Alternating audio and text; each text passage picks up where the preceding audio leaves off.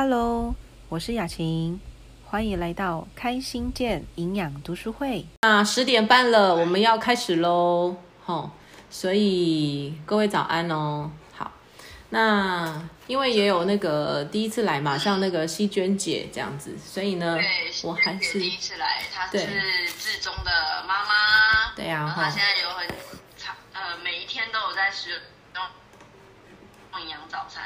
好，他他使用营养早餐之后呢，他整个身体都好很多了。然后还介绍他很多的亲邻居们使用营养早餐。嗯嗯，邻居们也有啊，八金森氏症啊，好，在吃，那个，我介绍他吃那个什么，是那个大肠菌，就是那个什么益生菌啊，嗯嗯嗯，好。还，蛮有成效的。好，好哦，很棒哦，就是帮别人，嗯，很好，好，那所以我们稍微让那个希娟姐能够了解一下哈，就是各位同学，请带好你的《吃的营养科学观》哈这一本，然后一样呢，好，我们是导读这一本哦。那这一本主要也是因为呢，它其实已经呃发行了很多年，大概二十年左右，然后用不同的语言在不同的国家里面，然后去做推广。那它所以呢，其实在二十年前，它就有提到食物的营养成分对人体的健康影响这样子。所以呢，我们稍微能够了解一下哈，就是医学跟营养学的差别。那我们并不是说跟医学去做呃冲突，不是，有时候它其实是相辅相成的。那最主要就是你要懂得怎么样去运用医学的资源，还有能够去了解营养学对我们的重要性，还有对我们的帮助。因为有时候身体的症状啊，它并不是靠医学就可以帮我们做处理跟修复改善的哈。所以呢，我们可以用另外一个方式，然后让自己的身体呢，也许也有自愈的能力，好，就是自我恢复的能力这样子。好，所以我们现在要念的就是一样，让我们的新朋友稍微了解一下，就是书本的二十五页。请舒涵帮忙念好不好？就是过度依赖医生这部分。过度依赖医生也是人们忽略营养的原因。例如，医生没有指导病人饮食，他们也就理所当然的忽略了营养。医生学的是医学，他们的专长是治病，而不是保健。近来已有越来越多的医生致力于推展营养的工作，成效斐然。然而，医药的目的在于维持重病者的生命，而营养的目的则是维持人体健康，并且预防疾病。时至今日，全美国的医学院还没有专门的营养课程，只是笼统的散见于其他课程中。而医生们研究营养学的目的，只是为了发现并治疗营养不良所引起的疾病，例如坏血病等。但是这一类的疾病非常罕见，营养学受到严重漠视的结果，病人期望药物能取代良好饮食的功能，而这些错误的讯息使他们承受许多不必要的痛苦。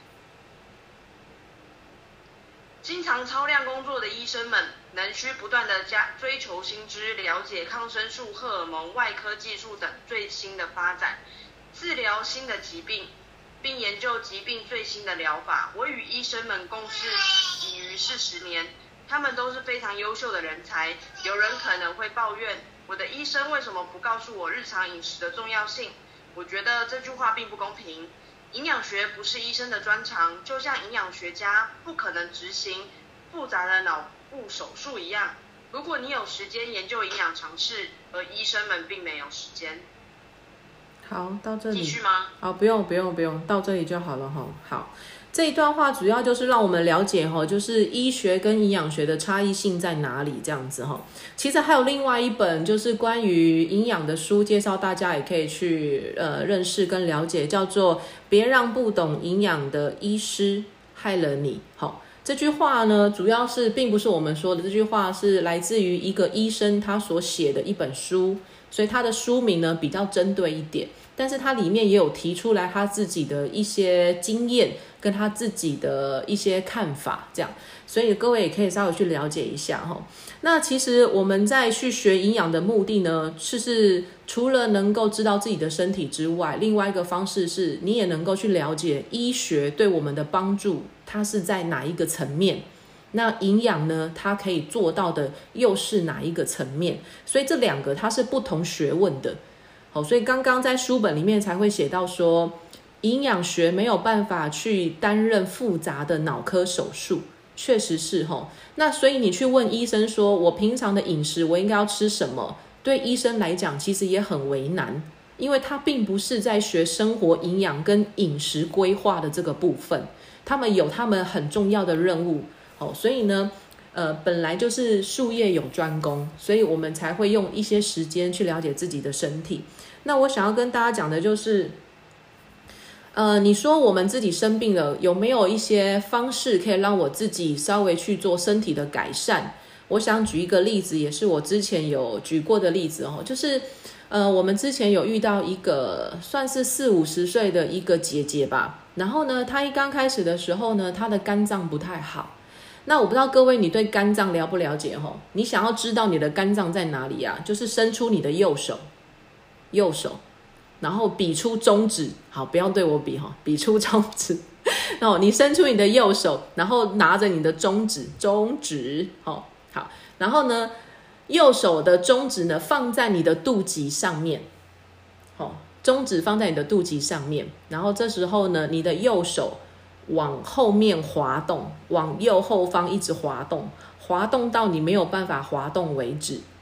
各位，这个就是你的肝脏器官，好，它占的范围就是这么的大，然后它也是我们人体最大的器官，也是体重最重的。所以呢，肝脏它是我们的第二个心脏，所以我们所有吃进去的食物，它所变成的营养素，它第一个先送到的地方就是我们的肝脏。所以，不管你吃的是好的还是不好的，肝脏都要帮你做处理。好的东西呢，肝脏会帮你输送到你身体各个地方需要的。然后，如果是不好的呢，肝脏也要帮你进行叫做解毒、排毒，这样子去做一个分解的动作，把它给消化掉。哦。所以，肝脏其实它的功能非常非常的强大。可是它有一个比较容易会发生的叫做致命伤，就是肝脏没有神经，哦，它就是任劳任怨做一辈子的那种肝脏，哦，老板最爱用的员工，哦，就是它完全不会去有一些任何的反应出来，好，那你说我们的肝脏，所以呃，其实很多人现在容易会有一个常态的现象，叫做脂肪肝。那各位脂肪肝，你要怎么样能够知道自己的肝脏好不好呢？其实你去做一个抽血检查，或是去做一个超音波哦，其实大概看一下呢，都可以知道自己有没有脂肪肝。我鼓励大家每一年去做一下抽血检查，好，你去了解一下你自己的身体，不用担心说身体有一些状况，但至少你要去了解你的身体这样子。好，那所以肝脏呢，它就是我们的第二颗心脏，而且肝脏呢，只要有一半。他就可以一直做了，他就可以一直继续工作了。所以肝脏呢，有些人他如果肝脏有问题，他可不可以做肝脏割除？可以，但是呢，也要去观察他的另外一半的肝脏是否是健康，可以正常运作的。而且肝脏还有一个很神奇的功能哦，它有再生的功能，就是它可以自己再长回来。这是一个非常非常奇妙的现象哈，所以呃，有些人他去捐肝，或者是呃，他如果肝脏做割除了，他还是可以正常的生活。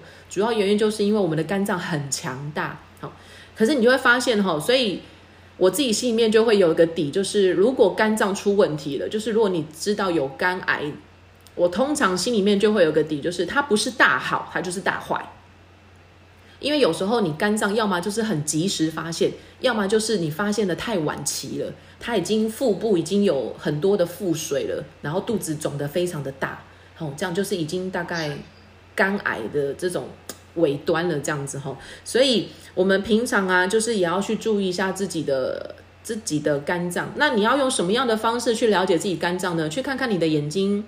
好、眼白它是不是比较泛黄？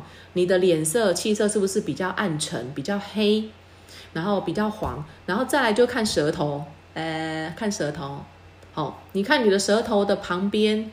嘴巴旁边，它是不是有那个牙齿印？然后再来，如果看小孩子，他的那个肝脏的部分，它是不是有缺 B 群？你去看他的手指头的边边，是不是有那种就是像脱皮一样？我们讲的叫做 t r a 哦，就是有脱皮的部分。各位不是只有小孩子会发生哦，你的手边边、手指头的那种，就是纸片的旁边，哦，如果它也会有一些 t r a c 哦，就是像脱皮一样的话。那就代表着，其实你的肝脏它现在正在疲劳过度哦，你要去注意一下你自己的肝脏哦。好，然后包含你是不是很累啦，一直觉得睡不饱啦，还是不好睡啦，还是睡不醒啊？好，这些其实都是哈，那你就要去注意一下自己的肝脏喽，这样子。所以呢，医学的部分呢，它的目的主要是维持生命，可是维持生命不代表是一个人的健康。好，他的生命的意思就是我让你的心脏还能够跳动，但是你能不能够四肢健全、正常的走来走去，不一定。那个不是在维持生命它需要的标准配备里面，不是哈。那我们的营养最主要是让我们人体能够健康，就是你能够生活是正常的，然后生理的自理、生活作息都是正常的。而不是说需要借助外人的力量，或者是借助一些器材的辅助这样子哈。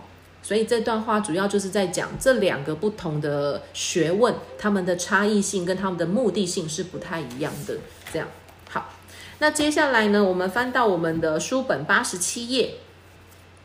在上一周的时候呢，我们有聊到了，就是关于呃白斑病啦，还有一些就是皮肤啦，吼，还有一些就是湿疹呐，吼。所以呢，接下来我们要讲到的是八十八页，哦，八十八页的部分，裴杰，裴杰，裴杰在吗？OK 哈，你可以帮忙念吗？好，八十八页，肌醇可降低血液中的胆固醇。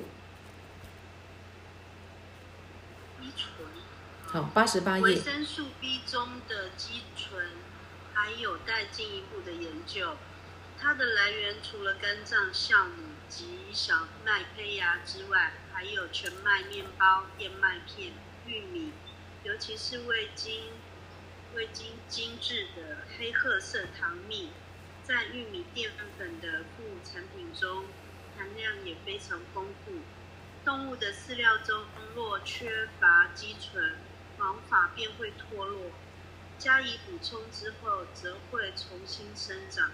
雄性比雌性动物掉毛的速度还要快两倍，表示雄性动物对肌醇的需要量比雌性大。肌缺乏时，还会引起便秘、湿疹、皮肤炎及眼睛的异常症状。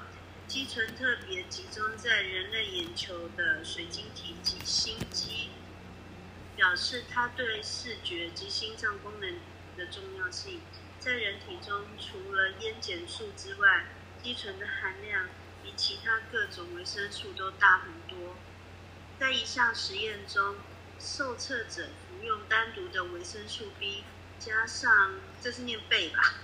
嗯，没关系。透过荧光镜。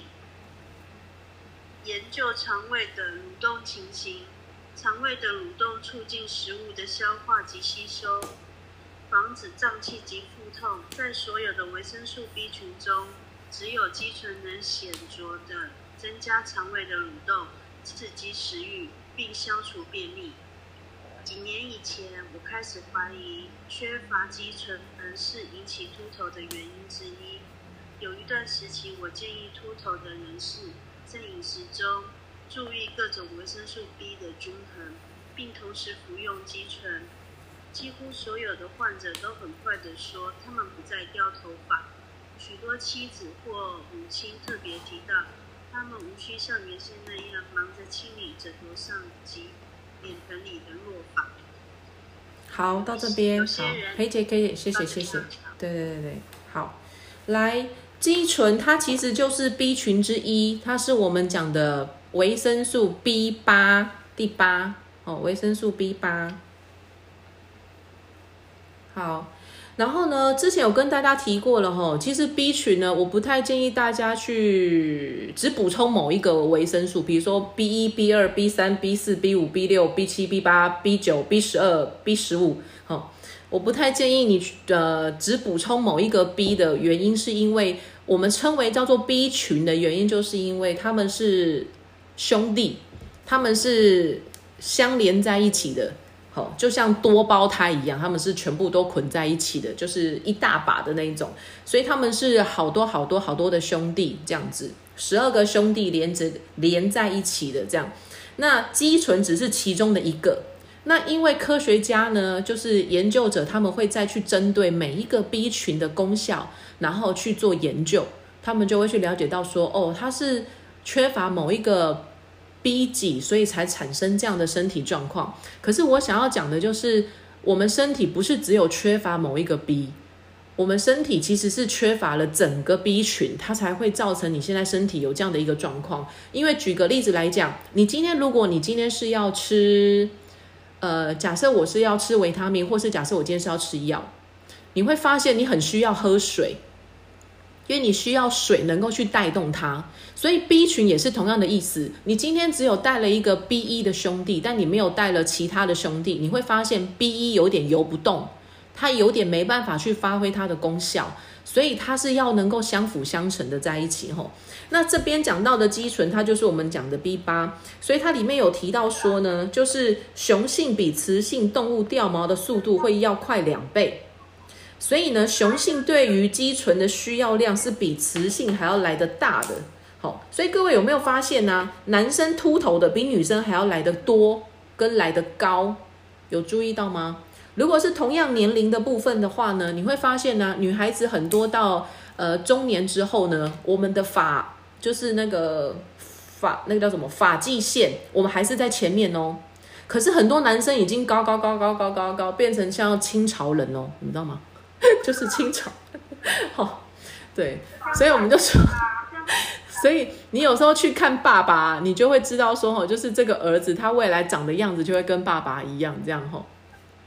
那所以就是为什么男性他们所呃所产生出来，是因为他的雄性荷尔蒙，好，然后他消耗掉的这个 B 群也会比较多，所以男生比较容易出油，出油哦，就是油脂的油。然后呢，他们如果这个出油的是在他的头发毛囊上的话呢，他的头发就会因为油腻过度，然后而造成掉发的这个原因。要能够让它去改善它的油腻度呢，就是我们讲的这个肌醇，好，就是维生素 B B 群。好，所以像如果说你自己本身也很容易掉头发，或是头发会有一些发炎啊，其实。很多大部分都是跟肝脏有关，哦，就是一些头皮会发炎啊，会有一些掉的区块或干嘛的，或是很容易掉头发，其实这都是跟 B 群有关哦。所以各位可以注意一下，如果你很容易掉 B 群啊，女孩子在什么时候特别容易掉掉头发？经期前后，因为我们在流血的过程当中呢，会大量的去流失这些维生素、矿物质。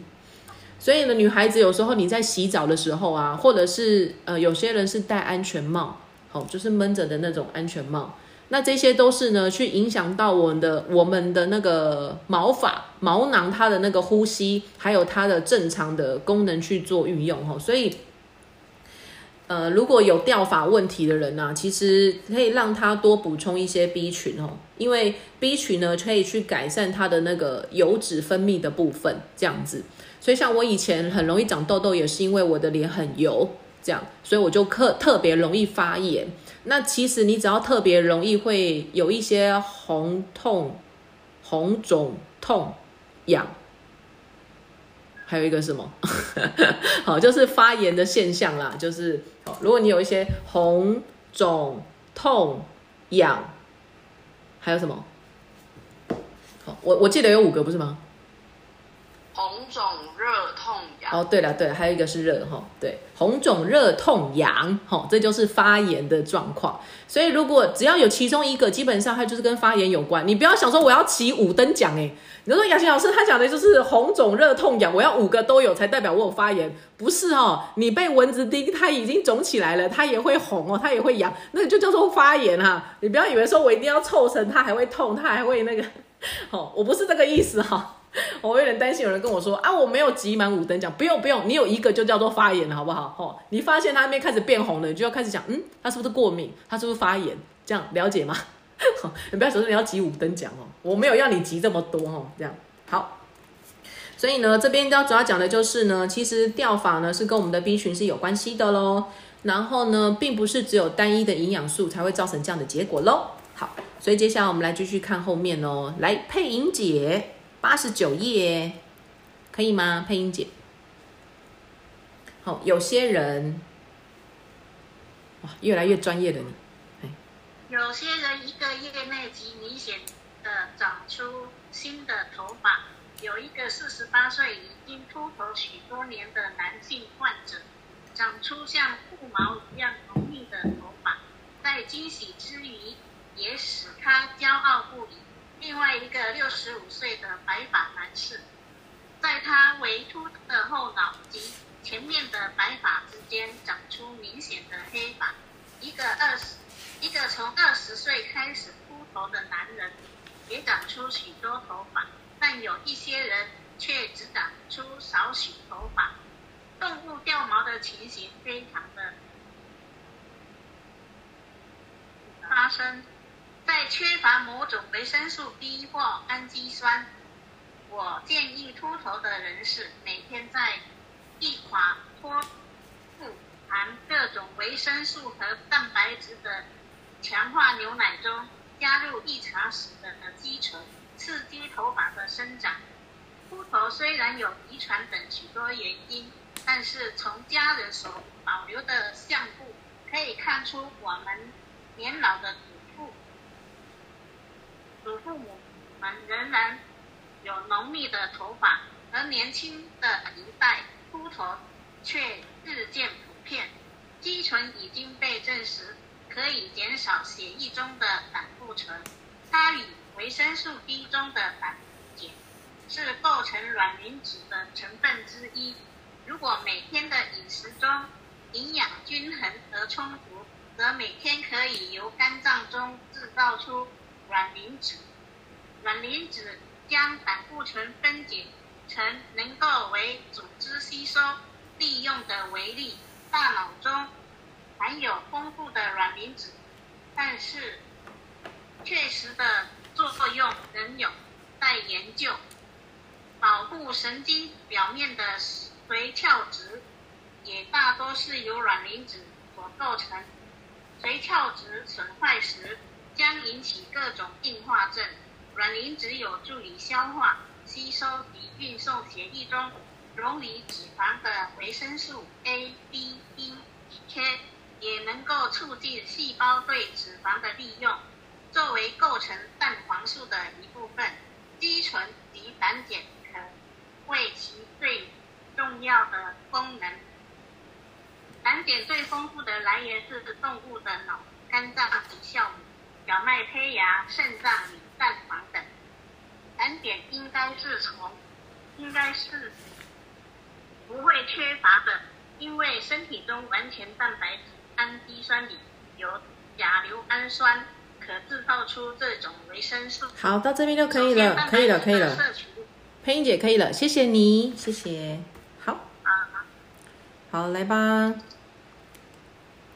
这一页哦，他有在讲的就是呢，他建议哈秃头的人呢，每天能够吃一些含有维生素跟蛋白质，中间再加上一些 B 群，好，所以他讲到了加入一茶匙的肌醇，其实就是加 B 群。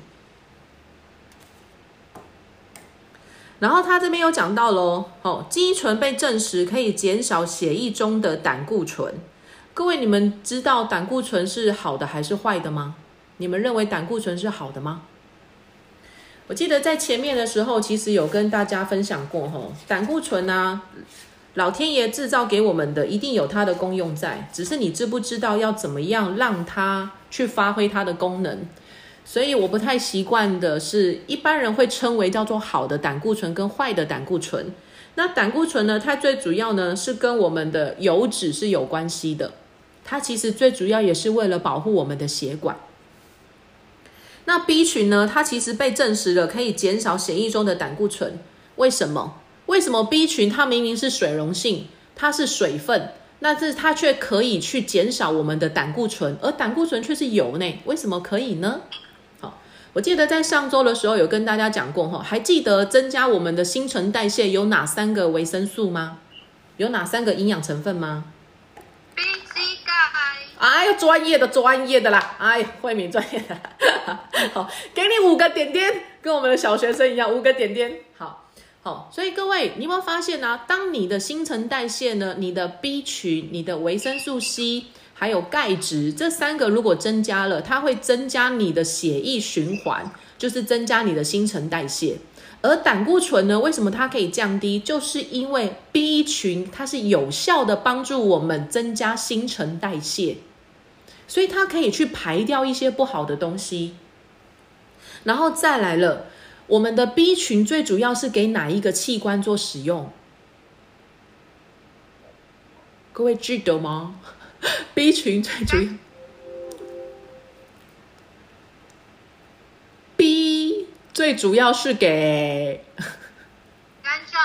对，最主要是给肝脏吼，而肝脏里面呢，它要处理的呢也有很多的油脂，所以如果你的肝脏不好，你会发现你很容易发福，你很容易发胖。所以呢，熬夜的人或者是喝啤酒的人呢，通常都会有肚子，因为脂肪呢特别容易囤积在肝脏的附近。所以你会发现，你刚刚知道你的肝脏在哪里了，我们的小肚肚都是在那个位置。为什么脂肪都囤积在那个地方呢？因为肝脏也是我们人体燃烧热量的来源。肝脏会去知道说，哎，你今天身体如果呃需要耗费比较大的力气，比较需要多一些热量，它会从肝脏里面去燃烧我们的热量。所以，当我们多吃了一些脂肪的时候，或者是你的肝脏代谢油脂没有这么好的时候，你就会变成一个小富婆。小富婆，好，所以为什么呃肌醇它是可以减少血液中的胆固醇？一个原因是因为它可以帮助我们的肝脏好、加强它的工作，好、让它变得更强壮。另外一个是因为 B 群可以增加我们血液的新陈代谢，好、让你的血液循环变得更好。所以呢，它可以减少血液中的胆固醇。那他有讲到说，维生素 B 中的胆碱呢，它是构成卵磷脂的成分之一。卵磷脂呢，它可以将胆固醇分解成为我们可以吸收利用的微粒。这样讲有点太文言文，我讲白话文一点。今天油跟水不相容，对吧？好，油跟水不相容，所以今天我要怎么样让我身上的油脂跟我喝进去的水分，好，我吃进去的一些水溶性的维生素，它可以两个水乳交融，好，它需要有一个东西叫做媒介，那个东西就叫做卵磷脂。所以卵磷脂在什么地方会出现呢？它这边有讲哦，蛋黄素有看到哦。所以卵磷脂对我们的身体来讲很重要哦。哦，连包含了我们的肝脏呢，需不需要卵磷脂？除了 B 群之外，我们的肝脏啊，不要说肝脏啦，我们的所有的血液哦里面当中的细胞，每一个这么微小的细胞，它都需要卵磷脂。为什么？因为我们的细胞像一颗球一样圆形的，然后中间是不是有细胞核，对不对？细胞核。那你的那个圆形的那个细胞膜呢？那个膜，哦，它就是可以包住水，也可以包住油的这个膜，哦，细胞膜，它里面有一个成分就是卵磷脂。所以今天我想要让我的营养能够吸收，我要让我的肝脏能够变强壮，卵磷脂是必要的，好，不可缺少的。如果你的 B 群吃很多，但是你发现你的 B 群没有办法发挥它的功效，你就是缺少两个营养了，一个叫做蛋白质，好，因为肝脏是肉做的，所以它需要蛋白质。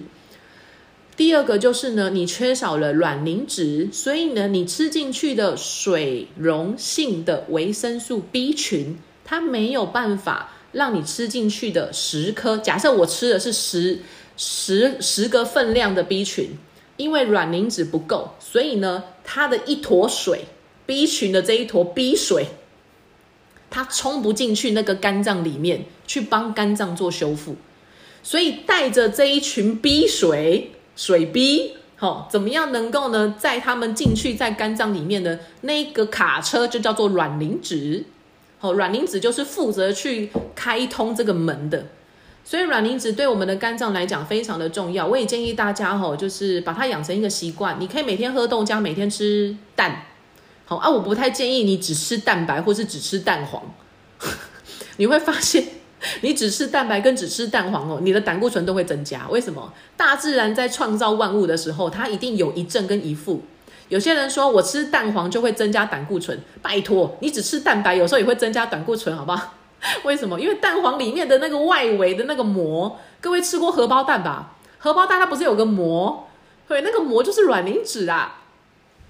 结果你蛋黄不吃，你只吃蛋白，你怎么知道蛋白里面没有胆固醇？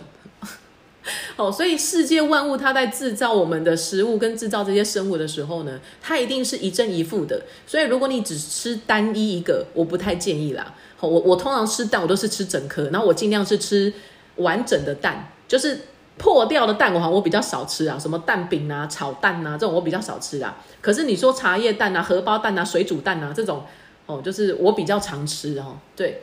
那因为我知道里面有丰富的卵磷脂，所以我把整颗蛋都吃下去的时候呢，其实对我的身体来讲，我有吸收到蛋白质了，我也有吸收到一些卵磷脂，这样子哈。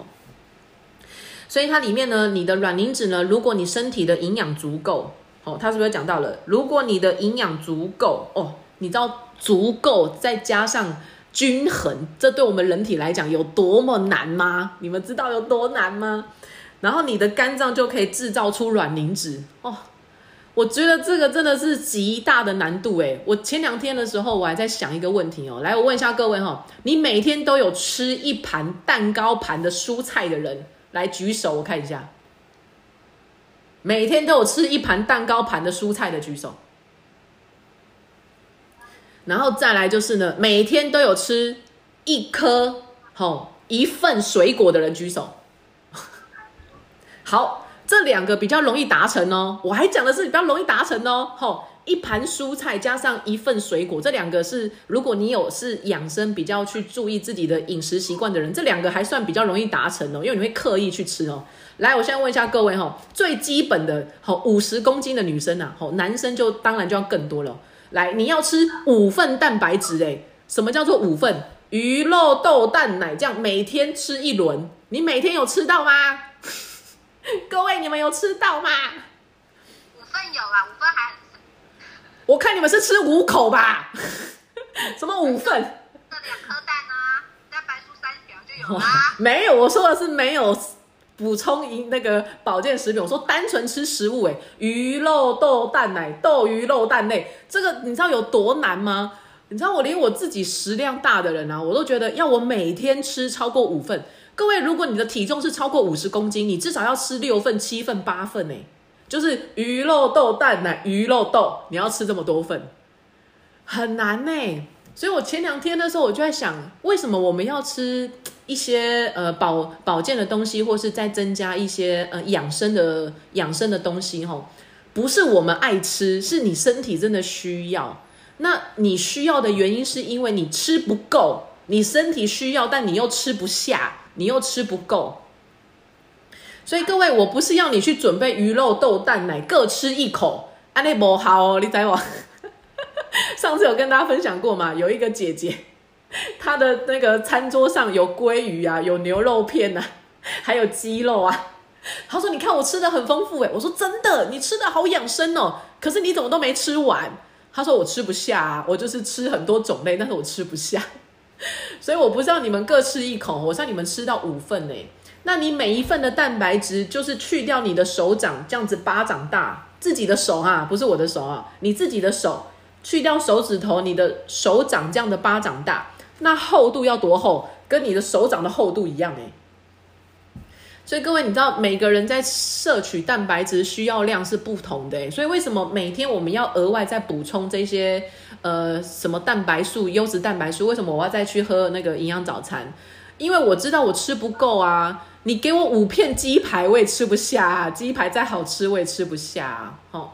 那所以平常我尽量就是多摄取一些蛋白质，所以其实我的习惯性是早上我会吃两颗荷包蛋。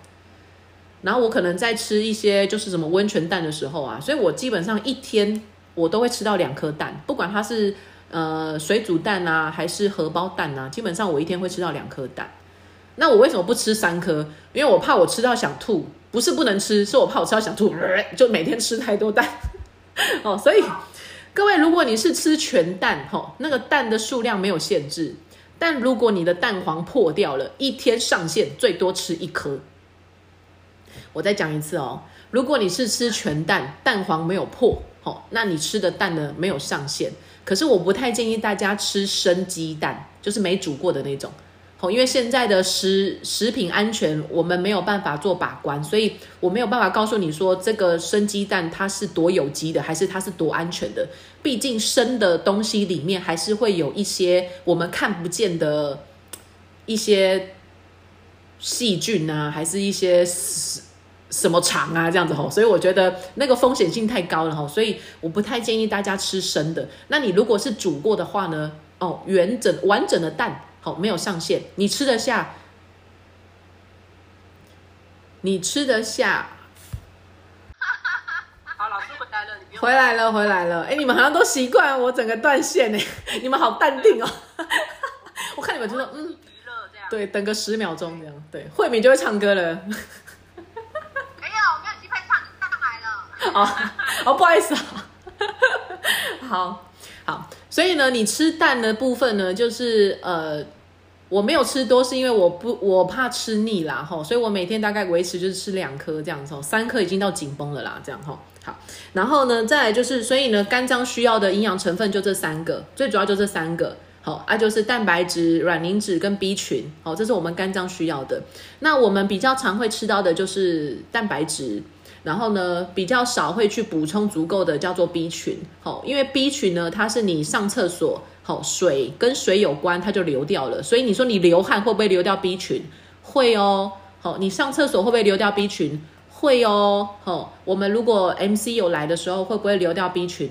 会哦，好，吃药的部分呢，会不会流失 B 群？各位吃药。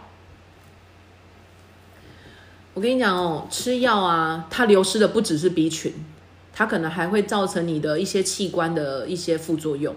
好，所以有机会你去看一下药袋，药袋上面一定都会有一些副作用。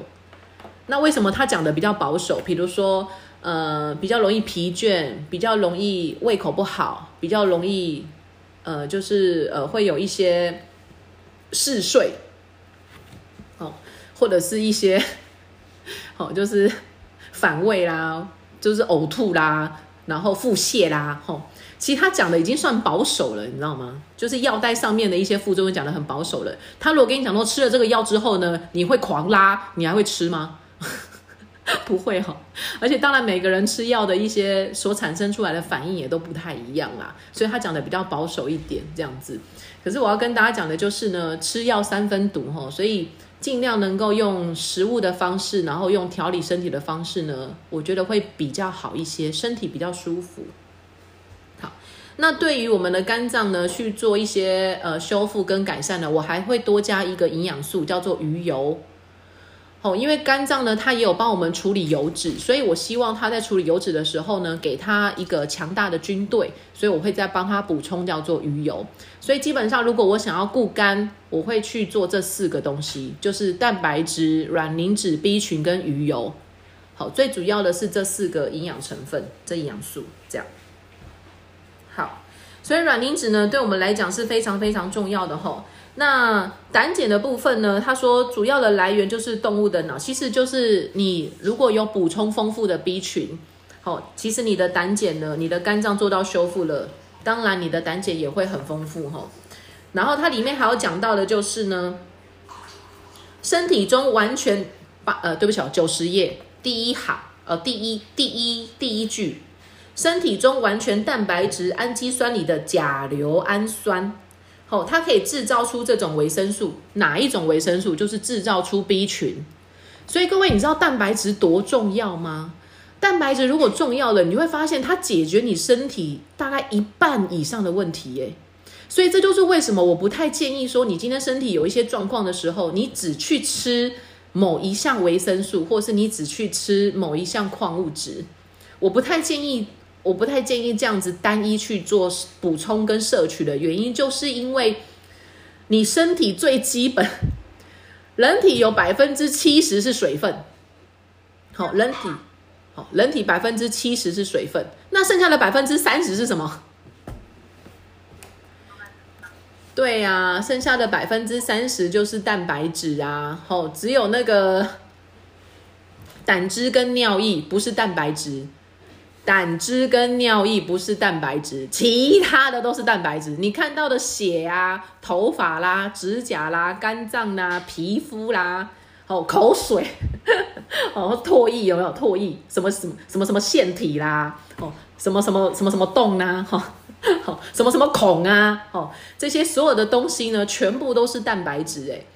可是你今天没有先去补充你的蛋白质，你也没有先去补充你的水分，你直接说我今天肝脏不好，我直接吃 B 群，不会没有效，但是它的功能真的不大。好，因为你水不喝。蛋白质不补，这两个是最重要的诶所以为什么我在群组里面跟大家讲说，就是水是万药之王，因为水占人体的百分之七十。那你如果没有去喝水，你就一直吃，吼，那个其实有点干，你知道吗？就是你的身体是有点干的，因为水它就是我们讲的，它是很大的一个车车道，它是滑轨道，吼，所以你的水分第一个一定要先喝对。你要先喝的充足，所以呢，各位有事没事来先喝一口水吧。好，我们大概隔一个小时就要喝一口水。好，大概也不用多啦，你就大概就是五十 CC 或是一百 CC 哦，让你的嘴巴是有水分的哈。这样子哈，你也比较不会容易口干舌燥，你的身体也会得到比较舒服的哈。这样子，所以第一个各位要先注意的，不是你吃什么大补丸呐，还是吃什么什么特效药啊？不是，第一个呢。多喝水，好，所以这也是医生的口头禅哦。有事没事多喝水，多休息，好，不要有压力，生活作息正常，饮食三餐正常。然后第二个再来就是呢，你的蛋白质要充足，好，那水分是怎么样去挑选的呢？各位可以去找邀请你们带你们来的朋友哈，因为我真的建议大家水的部分可以去了解一下，因为我们人不能不喝水，你可以不吃东西，但你不能不喝水。所以，一个水的它的来源跟它的好坏，你要去研究，我们要去了解，因为这跟我不是只有我喝水呢，我的小孩也要喝，我的家人也要喝，我的长辈也要喝，我们家的宠物也要喝，每个人都要喝水诶，每个动物都要喝水。各位，你知道连细菌跟病毒啊，你只要有水分，它就能够存活诶。所以干燥啊，干燥对生物来讲是很大的杀伤力诶。因为你要怎么样能够确定你的这个食物这个东西里面它不会有细菌？你只要让它是完全干燥，它就会灭绝。好，所有的生物就会灭灭绝。哦，所以呢，水分对我们所有生物来讲是非常非常重要，它是存活的必要条件。所以各位，你怎么可以不喝水？对吗？然后再来了，为什么我不太建议去喝 RO 水？吼，因为你真的自己去上网看哦，RO 水真的有太多太多不建议人们喝。那为什么它又会制造出来？一定有它的功能在。我举两个例子，RO 水会用在什么样的地方？第一个，洗肾中心。洗肾中心它是要把毒素给洗掉，所以它必须要用一个是完全没有电解的东西的水分，去把那个脏东西给吸起来。所以呢，RO 逆渗透它是会吸我们人体的一些矿物质跟吸一些电解质的东西的，哦，就是它会把脏东西吸起来的。所以洗肾中心它的那个过滤的水是什么水？叫做 RO 逆渗透。这个是我听在肾脏中心做很久的护理师跟我们分享的，所以他也不懂为什么有人会把洗肾的水拿来喝，他也不懂，哦。他说这个是做那个腹腹腹腹腹透是叫什么？腹膜透析。对对对，腹膜透析拿来在身体做循环的那个水呢。哦，慧敏好专业哦，好，所以呢就知道之后，它就是拿来去做洗洗东西的呢。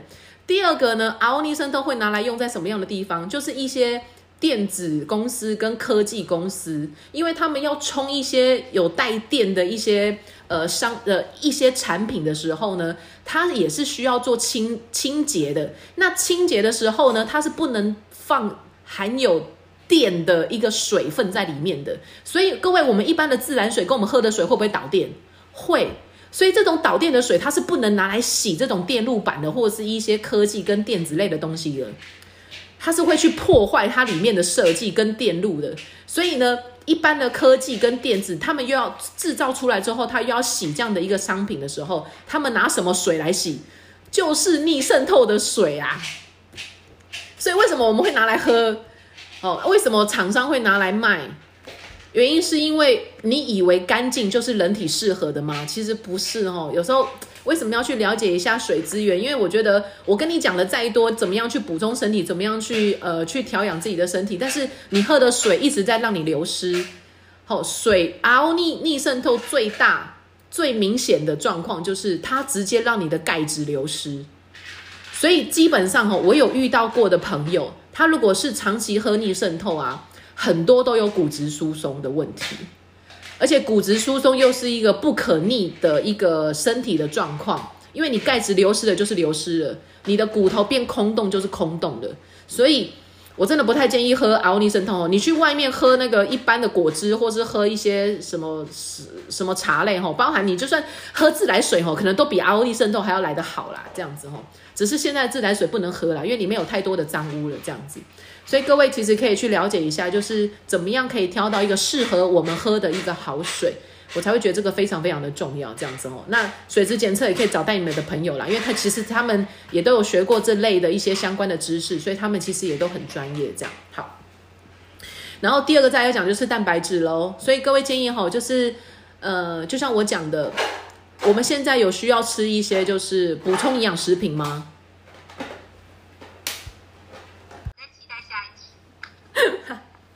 有你真好哎，我们都不会冷场。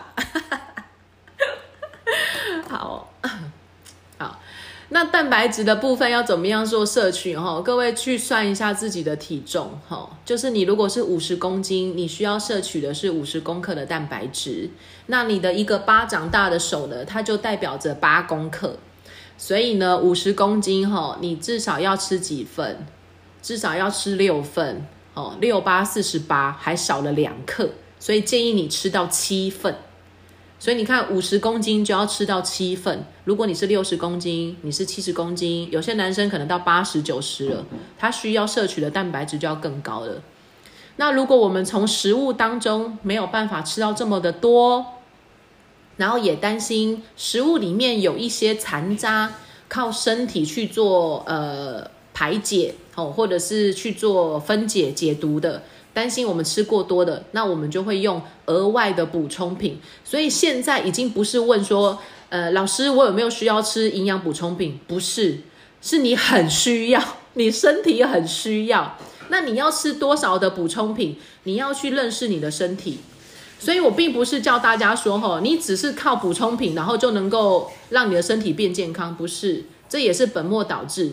第一个鼓励优先的呢，水分充足，食物均衡。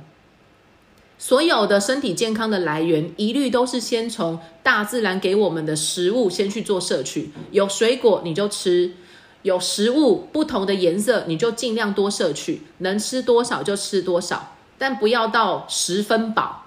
我建议大家少量多餐。好，你可以慢慢的去做摄取，然后去计算你自己吃的量。那当你发现你吃不到这样的量的时候呢？我真的建议去额外的补充营养食品，因为这个是为了你的身体好，这不是为了我。哦，所以现在为什么这么多人他的有时候他的家里面或是他的办公室，他会放一些 B 群啊、钙片啊，或者是一些饮品，主要也是为了要让自己的身体变健康。各位，你说你现在额外的补充这一些营养食品，对你的身体有没有帮助？一定会有的，因为它就像存钱一样啊。你每天都存个两块钱，每天存个十块钱，每天存个一百块钱，等到你十年过后，你的身体开始慢慢的呃老化了，开始的呃代谢变比较慢了，这时候结果就出来了，差很多哦，真的差很多哦，吼。哦，我也举一下，就是我婆婆的例子哦，就是我婆婆大概今年要八十岁了吧？哦，我我记得哦，秋妈大概要八十岁了。他前两天拿他那个抽血报告给我看呢，因为我一直跟他说他是一个很健康的老人家，八十岁了哈，还可以桃园搭火车台北这样来来回回这样跑，真的很厉害哎。然后健步如飞哈，这样哈，完全都是生活什么的，这完全都是自己可以处理哈，很厉害。我觉得八十岁哦，哎，没有吃就是。你说他身体会不会？当然，他血压有点高，哦，但其他没有什么问题哎，什么胆固醇啊、三酸甘油脂啊、脂肪肝啊什么的都没有哎，然后什么白蛋白啊、肾脏啊、肝脏啊都正常哎，哦，他整个抽血报告出来，搞不好比我们这些哦中年人、成年人还要来的健康哎，哦，所以我说我在看他的时候，我就说哦，真的，他每天吃的一些呃营养补充品啊，包含。呃，我们平常家里面的一些饮食习惯啊，我真的觉得哈，你到，呃，你现在当然没感觉啦，可是过了五年，过了十年后，你就会知道了，你前面的这些累积啊，你在几年过后，它会呈现很好的结果给你看。好，所以你有多爱你自己的身体，你有多照顾你自己的身体，哈，我我我一直觉得啦，我们现在也不是。担心经济的问题，吼，你就是花一点点的，呃，呃，爱自己的小钱，吼，你宁愿花小钱，你也不要花大钱去请看护。所以呢，各位记得在忙碌的生活当中啊，或者是你惦记着自己的孩子啊，或者是家里面工作啊，或者是压力比较大的时候呢，记得也要呃好好的爱一下自己。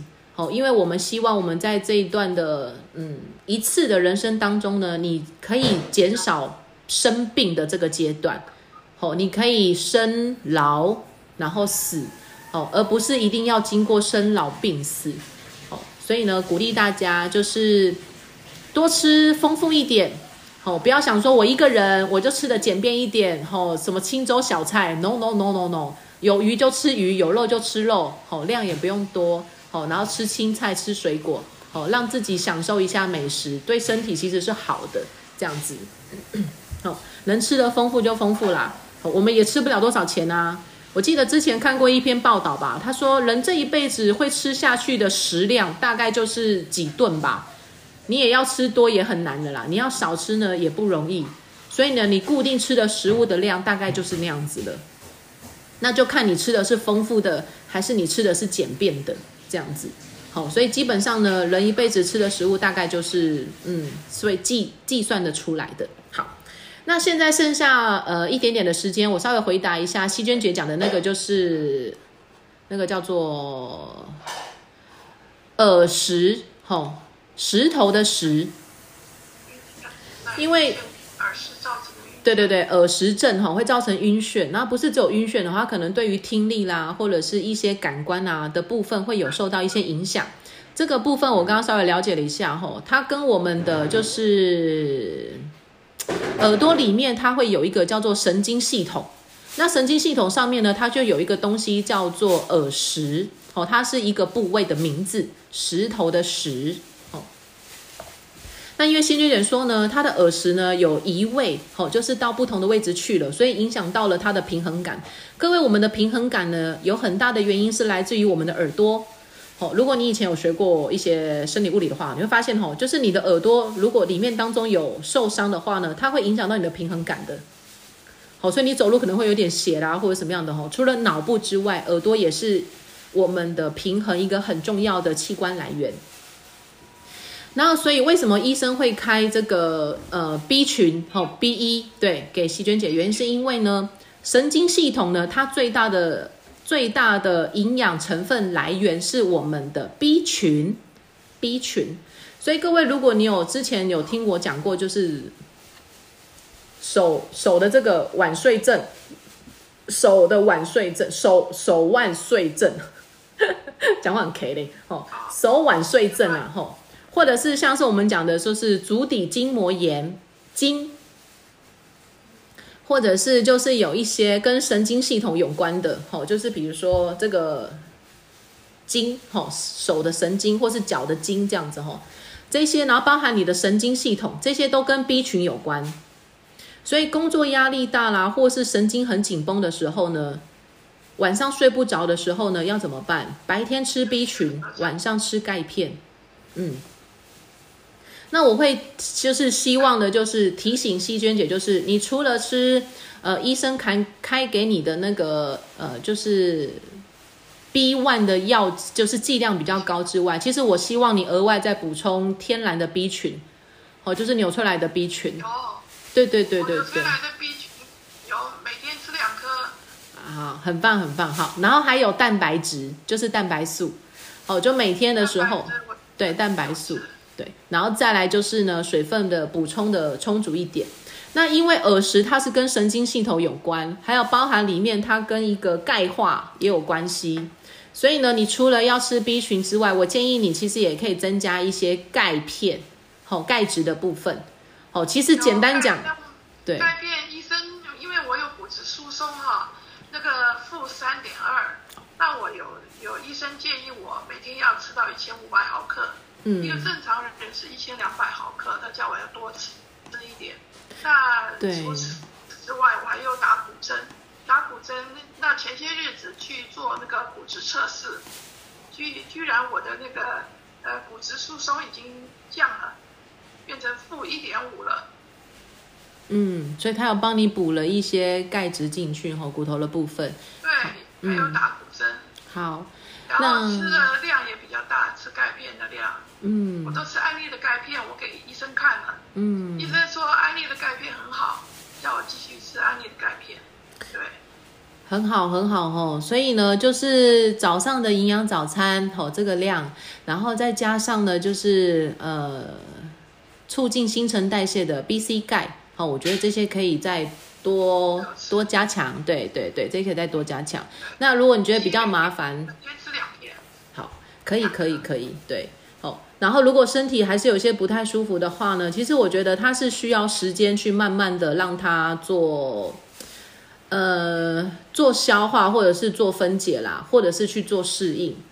那你说这个耳石症它会不会去做改善？我刚刚在上网资料上面查了，有很多人说它是可以得到改善，但是确实需要做一些呃时间的修复，或者是做一些治疗。好，这样子。那我是觉得医生有在帮你做处理，你就可以配合着医生的治疗，同时之间我们在帮我们的身体做一些补充，因为我们要有一个未雨绸缪的的一个概念。就是我的意思就是，今天是让我的耳朵不舒服，可是今天并不是我的耳朵造成的问题。今天呢，可能是因为我其他的器官而造成了我这个耳朵的不舒服，只是我是针对耳朵的不舒服去做处理。因为我们的人的身体它是一个大工厂，好，它是联动性的，所以今天我的耳朵不舒服，会不会我的肝脏其实也有一些些小状况？我有脂肪肝。对对对，这就是我要说的。好，所以呢，为什么我们除了配合医生之外，我们自己也要为自己的身体做一点努力？就是因为呢，身体所呈现出来的只是一个冰山一角，那我们真正要去解决的是我整个身体它所需要的，哦，就是我们讲的均衡营养。那所有的身体的状况，其实它不外乎就是只有四个字，叫做营养不良。那我只要能够让我的身体变成是均衡营养，好，那你的身体的状况呢就会越来越好，会越来越舒服。那也就不太需要说，哎，我会不会下一次还会再发生什么其他的身体的症状？哦，那当然，身体是需要时间去做修复跟改善的。所以呢，建议大家哈，当你的身体有些不舒服的时候呢，除了可以调整你身体所需要营养素的一个。呃呃，一个吸收的量之外呢，你记得也要给身体足够的时间。所以，怎么样能够让自己变得更健康？有两个必要的条件，一个就是呢，充足的营养。所以不用担心，认为说我现在好像吃很多了食物，或是我现在好像有在补充营养品的，不是，是你要去了解你的身体需要多少，好，而不是你有吃就好，好有吃就好，那跟喝水是一样的，我喝水也会饱，但是我身体没办法得到满足，所以要有充足的好营养量。第二个就是呢，你要有足够的时间让身体去运作。哦，它能够帮你去恢复你身体的健康。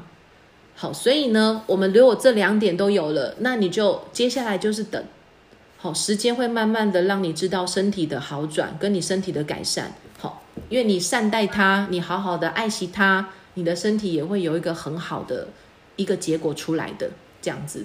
所以细菌姐不要着急喽，可能至少也要两个月到三个月的时间吧，这样子。对啊，啊也期待你对，在两三个月过后，三个月吧，也期待你可能在三月三三个月过后的时候，可以跟我们分享你自己现在身体的改善啦，还有你的一些身体的状况啦，这样子哈。好，所以在过程当中，如果还有一些身体不舒服的话呢，或是有一些嗯健康营养的问题的话呢，各位也可以提出来，我们可以在读书会的时候再来讨论，OK 吗？希望今天的内容让正在收听的你可以获得更多的健康知识。如果你喜欢这类的生活健康资讯，欢迎按下订阅、点赞与分享。雅琴的开心健生活营养，我们下次见喽，拜拜。